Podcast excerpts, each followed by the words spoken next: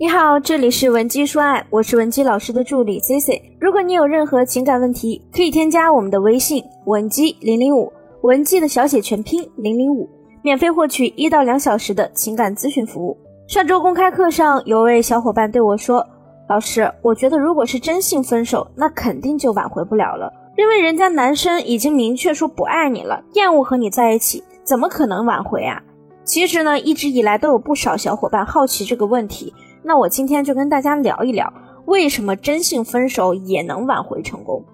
首先呢，我必须声明，再厉害的挽回机构都不可能有绝对的挽回方法。所以，如果有什么人告诉你，我们绝对保证帮你几天就能挽回男人的心思，你千万不要相信。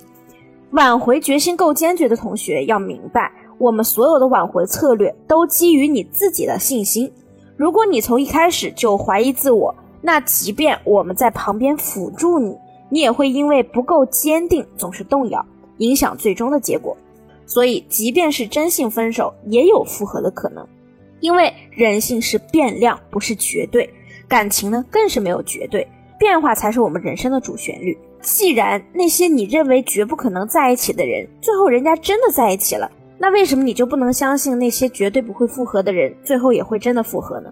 其实呢，吵架、冷战、甜蜜、分手，他们都只不过是感情中的一种状态罢了。你想从分手恢复到甜蜜，首要考虑的不是你们是不是真性分手还是假性分手，而是如何和对方，而是如何和对方重新建立情感连接。你可能以为一段感情从交往到分手再到复合是在同一根人生线上，但其实呢，从甜蜜到分手，你的这个人生线啊已经中断了。那么，再从分手到复合，又会成为你新的一条人生线的新起点。弄清楚这个问题之后呢，我们就会发现，其实真性分手和假性分手最大的差异就是，真性分手的分手状态会持续的更久一些，而假性分手呢，维持的时间更短。真性分手一个最典型的例子呀，就是王菲和谢霆锋，他们分手将近二十年，甚至各自组建了新的家庭，经历了另一段婚姻的好与坏，最终。还是复合了，并且这一次的复合呀，仿佛这两个人更加的坚定了，完全不管外界说什么，更认定了彼此才是最适合自己的那个人。而在我们和对方重新建立亲密关系的时候，我希望大家不要用挽回男人的心态去对待这件事儿，因为我们是开始了一个新的相处模式，要摒弃之前的那些错误的相处模式。所以，你只需理解为是为了与分手的人重新建立情感链接即可。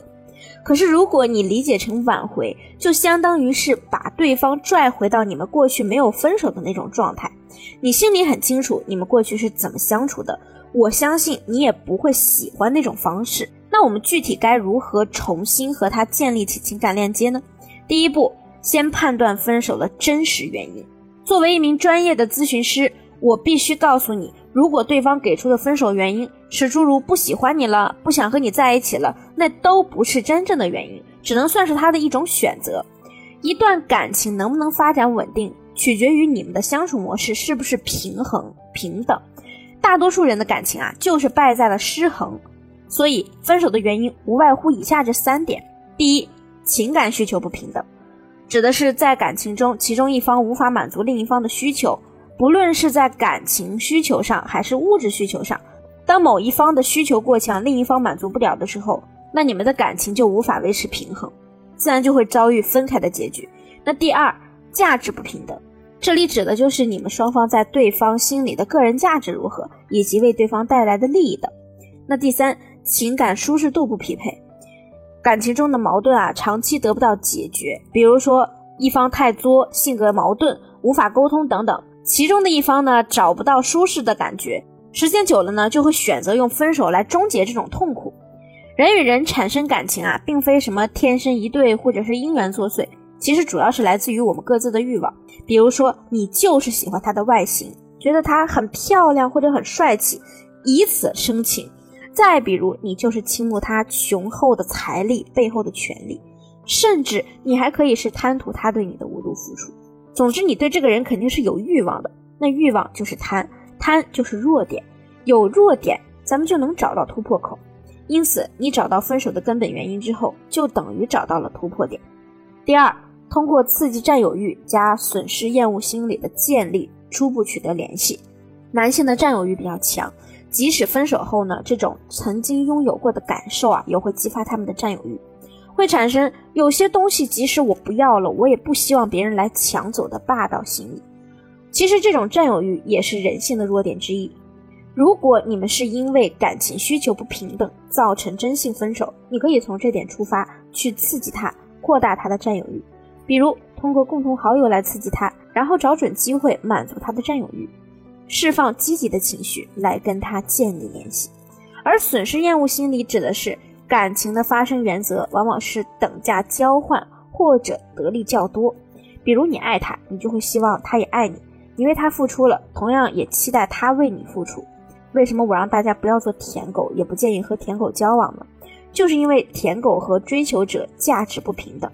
对于一个不需要你花心思对待就能掏心掏肺爱你的人，他自然就更不愿意花心思取悦你了。第三，建立联系后营造稀缺性，你只需要在和他联系的过程中，像你们最初在一起的时候，说出戳中他内心的点，成为那个再次看见他内在并接纳他内在的人，就会给他营造出你的稀缺性，让他觉得好像这个世上除了你啊，再也没有人能懂他了。你和他在一起那么久呢，我相信你对对方肯定是有一定了解的，所以营造这种稀缺性对你来说呢，我想也是比较轻松的，对他产生的影响力也是真实存在的。比如说他在无助的时候，你就可以给予他心灵上的那种关怀和支持；再比如他遇到问题、焦虑、失落时，你也可以去表达接纳和理解，和他共情。再结合我们自我的提升，让他看到你的个人价值不断的在攀升。我的个人建议是在我们完全复合之前啊，可以挑起他的需求，但是不能全部满足这些需求。当然，千人千面，我们还是要根据大家具体情况的不同，给出合适的解决方案。如果你现在需要我们的帮助，或者你在感情中有其他解不开的心结，可以添加我们分析师的微信文姬零零五，文姬的小写全拼零零五。发送你的情况，即可获得情感分析师一到两小时的免费情感解析。好了，我们下期节目再见。文姬说爱，迷茫情场，你的得力军师。